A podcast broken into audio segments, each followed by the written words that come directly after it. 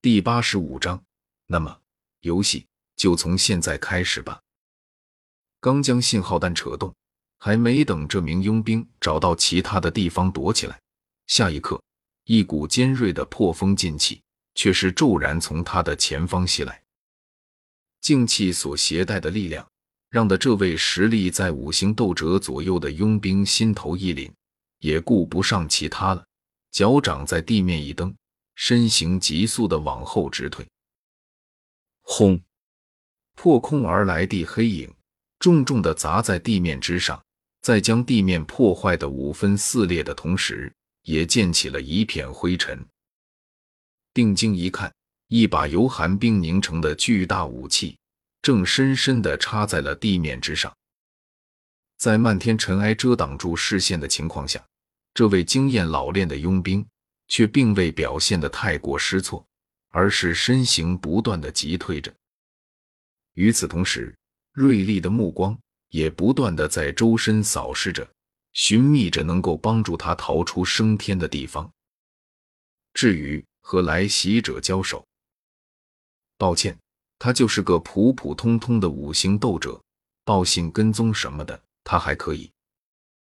至于战斗，而且还是一个可以和六星斗者打的势均力敌的天才斗者战斗，这个实在是太为难他了，也太看得起他了。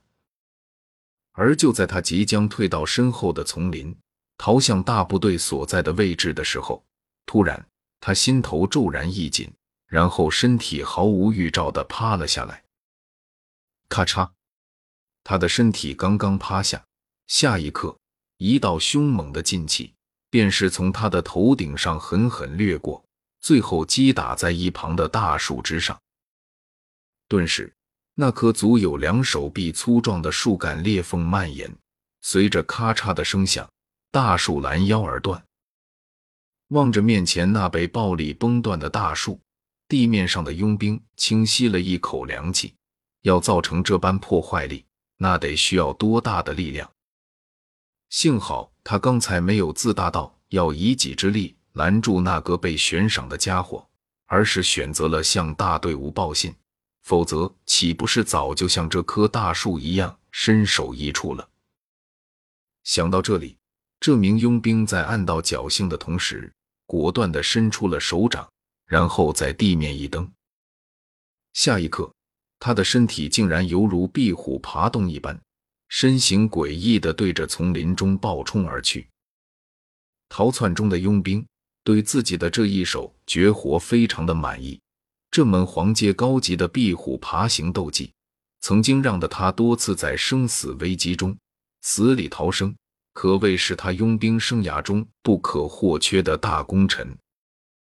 在他的认知中，斗者之中几乎很少有人能够在丛林中把使用出这种身法的他给拦住，而那个被狼头佣兵团悬赏的萧天，自然也不会成为这个例外。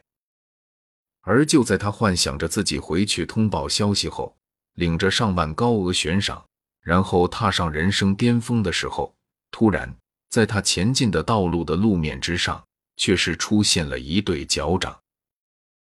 看到这突兀出现的脚掌，这名佣兵急冲的身形骤然停顿，然后惊骇地抬起了头，然后他就看到了一张熟悉的笑吟吟的清秀脸庞，却正是他此行的目标萧天。只不过看到自己的任务目标，这名佣兵的心里却没有丝毫的喜悦和惊喜，反而是充满了恐惧和悔恨，因为。他知道自己要凉了。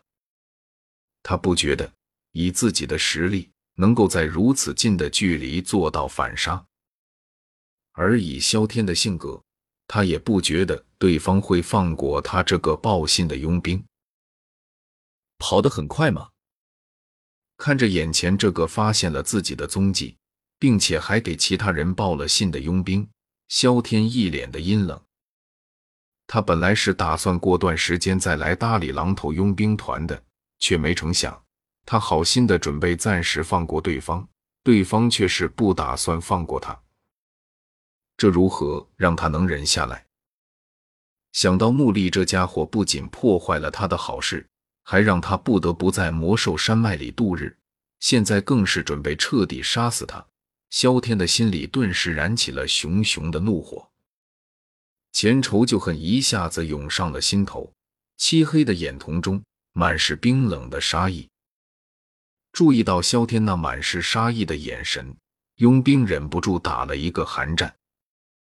他现在有些后悔自己为什么要来这片区域搜查了。如果没有来的话，那他也不会遇上萧天这个凶神。更不会有生命危险了。只可惜的是，这世界上并没有后悔药。望着失神的佣兵，萧天冷笑了一声，然后毅然举起了手中那把由寒冰凝成的巨剑。他不打算留活口，也不打算审讯这个佣兵，从而得到狼头佣兵团其他人的位置，因为没这个必要。想要得到狼头佣兵团的信息的话，他完全可以找一些地位高的佣兵团成员，而不是眼前这个一看就是炮灰的家伙。更何况，就算他想审讯，也得有这个时间了。要知道，在看到他的时候，那个佣兵就把信号弹给发了出去。现在估计四周的狼头佣兵团成员都在向这个区域包围了。再不走，他就可能没机会走了。这样想着，萧天嘴角微撇，手中巨大的冰剑猛然怒挥而下。下一刻，随着一声惨叫，那名佣兵彻底的回归了冥界。淡漠的将冰剑上面的血迹擦去，萧天瞟了一眼脚下的尸体，舌头轻舔了舔嘴唇，一抹嗜血浮现脸庞，轻声道。想要杀我是吧？很好，本来小爷还打算先把紫精灵拿到手，再来理你们的。不过现在既然你们主动找上门了，那就别怪我不客气了。被人欺负到这种程度，萧天也不准备再继续按照原来的计划行事了。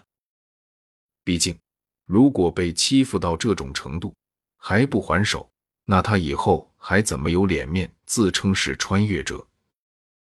至于寻找紫灵晶，什么时候找都可以，反正萧炎还有一段时间才会来魔兽山脉。但是如果要是忍下了这次的事情，那他怕是要有一段时间心情不好了。这样想着，萧天毅然有了决定，他要好好的和狼头佣兵团玩一场游戏，一场以双方的性命为赌注的游戏。而这场游戏的场地就是这名为魔兽山脉的危险地带。从今天开始，所有在魔兽山脉中的狼头佣兵团团员，一个都别想活着离开魔兽山脉。小爷我要将他们全部的赶尽杀绝。